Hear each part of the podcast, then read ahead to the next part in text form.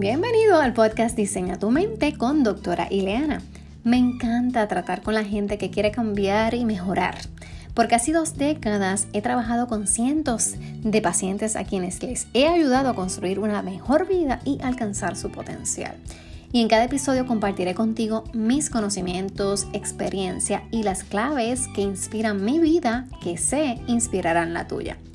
Si quieres diseñar tu mente, pero sobre todo transformar tu vida, entonces estás en el lugar correcto. Hoy hablamos acerca de la autoestima. Muchas personas conocen lo que significa la autoestima, pero hay muchas otras que escuchan mucho esta palabra de que es autoestima alta, que es autoestima baja y no comprenden. Y la realidad es que la autoestima es la forma en que tú te ves, es la imagen que tenemos es cómo nosotros nos valoramos, cómo nosotros podemos, eh, digamos, sentirnos acerca de nuestras debilidades, cómo nos sentimos acerca de nuestras fortalezas. Por ejemplo, hay personas que pueden tener una buena autoestima en los deportes, pero pueden tener una mala autoestima en cuestiones del hogar. ¿Por qué? Pues porque la autoestima tuya puede ser buena en unas áreas de tu vida, pero mala en otras áreas. Pero lo importante es que cada cual empiece a trabajar para desarrollar una buena autoestima.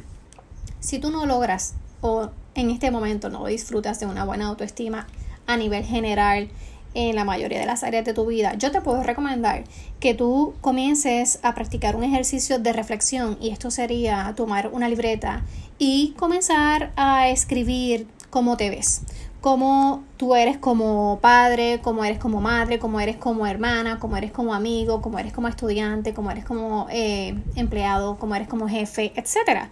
Cómo tú te consideras con los demás, cómo tú eres en, en la sociedad, eh, cómo te comportas con las demás personas, cómo tú te cuidas a ti, cómo tú cuidas tu área espiritual. Tú empiezas a hacerte preguntas y a contestártelas y la idea es que puedas identificar en qué de estas respuestas tú te sientes bien, cuáles son las respuestas positivas y cuáles de estas respuestas son negativas. Y digamos en ese escrito que tú estés haciendo, a lo que es positivo le puedes poner una señal de positivo y a lo que es negativo ponerle una señal de, de, raya de negativo y comenzar a explorar sobre alternativas que te permitan a ti mejorar esas fortalezas, hacerlas más fuertes y esas debilidades trabajarlas para que cambien a que sean más positivas para ti y de esta manera empezar a ayudarte a que tengas una valoración personal más positiva. Claro, cuando yo te estoy mencionando de que personas tienen, hay personas que tienen una autoestima buena en un área y otras áreas pues no sienten que están bien, me estoy refiriendo a que por ejemplo, una persona puede ser que se sienta bien confiada en su trabajo y no le preocupa el futuro de que si va a ser o no despedido. Pero porque, pues, esto ocurre porque tienes una autoestima eh, sólida en, en aspectos de cómo estás ejerciendo tu trabajo. Pero puede ser que otra persona se sienta insegura y esté a menudo preocupada por perder o no este trabajo. Claro, esto no solamente es por la autoestima, porque obviamente entran otros factores, la estabilidad de la compañía y otras situaciones, pero estamos hablando de autoestima, así que vamos a circunscribirnos en lo que es el amor propio y la seguridad personal. Así que otras personas en el hogar pudieran sentirse seguras, pudieran sentirse competentes en su vida hogareña, mientras que otras personas están dudando de cómo están llevando a cabo sus relaciones, eh, sienten que no pueden manejar bien las responsabilidades del hogar, o sea, que su autoestima a nivel del hogar no está bien, no está saludable.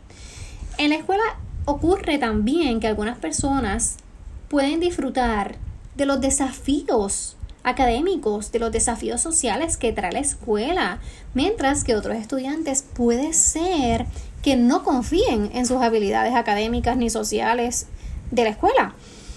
En eventos sociales también nos ocurre, puede ser que algunas personas se sientan cómodas de estar rodeadas de mucha gente, mientras que hay otras personas que detestan o evitan o les da trabajo estar rodeado de mucha gente porque no encuentran cómo iniciar conversaciones. Esto tiene que ver con autoestima, mi gente. O sea que la misma persona que puede sentirse segura en un entorno X puede sentirse insegura en otro.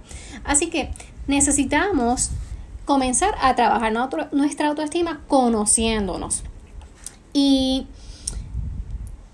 es importante que sepas y que puedas identificar de dónde es que sale, de dónde es que se origina que yo tengo una baja autoestima, qué me ha ocurrido a mí en el pasado, qué me sigue ocurriendo a mí en el presente, que me afecta, porque déjame decirte que cuantas más opiniones positivas tú tengas en tu vida, más saludable va a ser tu autoestima. O sea, muchas personas suelen centrarse demasiado en lo que no les gusta de ellas mismas. Tanto es así que se olvidan que tienen cualidades positivas. Así que es necesario que empieces a mirar más de cerca todas tus cualidades positivas y aprendas a celebrarlas.